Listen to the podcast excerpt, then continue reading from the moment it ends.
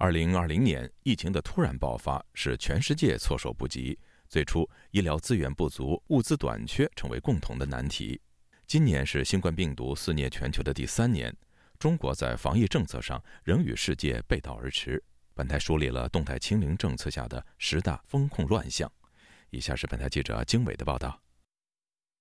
在西方逐步恢复到正常秩序时，中国毫不松懈的动态清零政策仍令管控乱象丛生。美国华盛顿人权组织公民力量创始人杨建立分析说：“因为防疫本来是一个整个社会的公共管理它专业的事情，也是一个医疗防疫的专业事情。”现在在中国的防疫已经不是专业的事情了，已经成为一个政治上的一个事啊！这种政治上的这个防疫，不可避免的要把天灾变成人祸。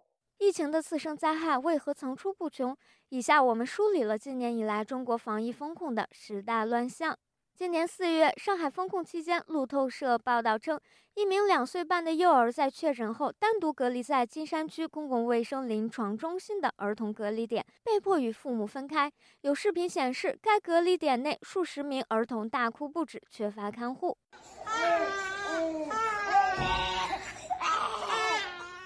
山区卫生公共临床中心随即承认视频属实，但院方表示，视频拍摄时正值儿童病房搬家，一片混乱，是为了腾出更多空间来接收确诊阳性的婴幼儿病患。法国驻上海总领事馆代表欧盟二十四个成员国向上海市政府紧急发函，提出了六点诉求，其中一条强调，无论任何情况，父母和孩子都不能被分开。美国人权组织人权观察中国部研究员王亚秋告诉本台，疫情伴随而来的次生伤害也需要得到重视。他说：“我们都不知道，就对人那种心理创伤到底有多严重。就是说，即使你没有因为就是得不到医治疗而死去，或者你没有家人遇到这种情况，就是说你经常处在这种极度焦虑的状态下，对你长期的心理影响，这也是就是说现在还看不出来，就是以后才会显现出来。”坐在隔离大巴上的乘客愤怒质问，令人触目惊心：“你们把我们当猪啊？当牲口吗？”八月十二日，网络视频显示，在隔离转运的大巴上，两个防疫工作人员把一只塑料桶放在车门口的台阶上，让乘客在桶里上厕所。车上有乘客一脚将塑料桶踢飞，防疫人员十分生气地指使司机关上车门。九月下旬，贵州隔离大巴侧翻事故再次引爆了民众对部分昼夜隔离转运的强烈不满。九月五日，四川省甘孜藏族自治区泸定县发生六点八级地震，成都震感强烈。封控在家的成都民众跑下楼紧急避险，却发现大门紧锁，而防疫人员拒绝开门。防疫人员拿着大喇叭对民众喊话：“你当没有？当没有？我问你当没有？当多少天吃了你们？当没有？”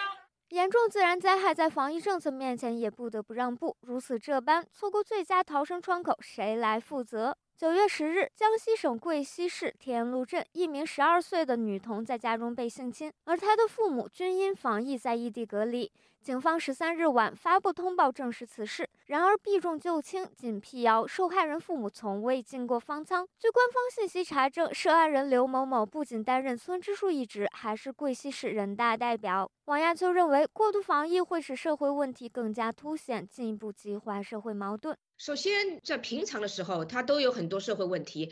一个是因为中国没有，就是说独立的呃司法体系，你就说你的权利受侵犯，呃，你你去那个法院去告政府，你肯定是会输的嘛，对吧？其次，中国又没有媒体自由，你又不可以到新闻媒体上说你自己呃发生在你身上的不公的问题，也没有因特网自由，你又不好到媒体呃又不好到因特网上说，所以说各种它本来就已经出现的。呃，社会不公问题，呃，对你的权利的侵犯问题更被呃加重了。十月六日，北京房山区多人登山被困，房山蓝天救援队晚间接到任务进行搜救，因救援地点靠近河北，搜救队害怕弹窗，放弃了直接通往救援地点的路，绕了一条除了断崖就是绝壁的路。微信公众号“睿智房山”发文说，老队员像壁虎一样趴在崖壁上，让新队员踩在自己的肩膀上行走。十月下旬，中交建筑集团有限公司中标了上海市复兴岛预备方舱和密接隔离点项目，该项目预计总投资在十六亿人民币。纽约城市大学政治系教授夏明分析说，中国的核酸产业已经成熟，一旦放松防疫，会撼动多方利益。他说：“既得利益者总归会那个继续扩大他们的既得利益，但是一个最根本的问题就在于人的一个最基本的一个生存法则是要吃饭。那么这一点呢，是任何一个统治者了都没法忽略的。对中国政府来说，他如果那个继续这样来破坏老百姓的生路，要进行一个全方位的这个管控的话呢，我觉得是没有那个可持续性。”河南省汝州市一名十四岁少女在隔离点发高烧，连续两天得不到救治，十月十八日死亡。因防疫延误救治的事件屡见不鲜。杨建立认为，中国政府并未根据实际情况的发展而调整防疫政策。他说，中国应动员全社会，尤其是政府的力量普及疫苗，而不是耗费人力物力每日测核酸。十月下旬，有推特视频显示，甘肃省兰州市有民众被强制隔离在公共卫生间内。另一则视频还能看出，在兰州气温不足十度的夜晚，隔离人员临时安置在露天停车场内。王亚秋说：“在在这个国家里来说，对当地政府来说，清零是最重要的。你因为其他的病死了，你因为吃不上饭死了，都是其次的，因为他不需要对人民负责，他要负责的是他的领导人。他的领导人说清零是最重要。”其实我觉得这说到底还是一个体制问题。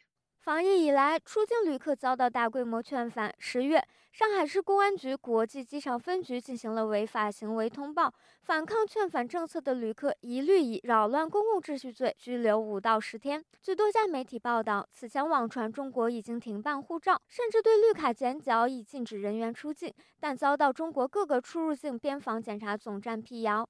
然而，今年五月召开的中国国家移民管理局党组会议确实指出了要从严限制中国公民非必要出境活动。视频显示，十月二十四日，陕西有群众在隔离第八天时被要求自付食宿，防疫人员对他说：“那个费用咋弄？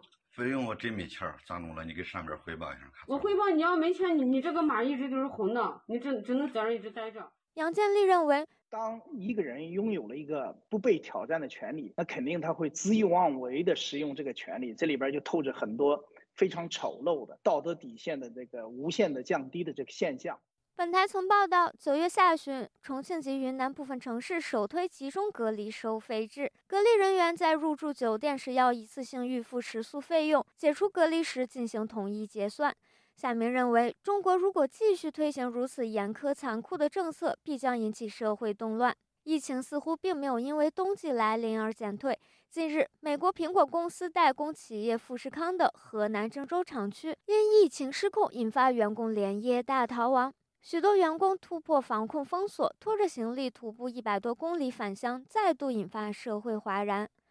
一些观察人士乐观预测。由于中国今年第二季度 GDP 增长下滑，股市多轮下挫，经济处于崩溃边缘，严苛的清零政策很有可能松动。但现有迹象表明，并非如此。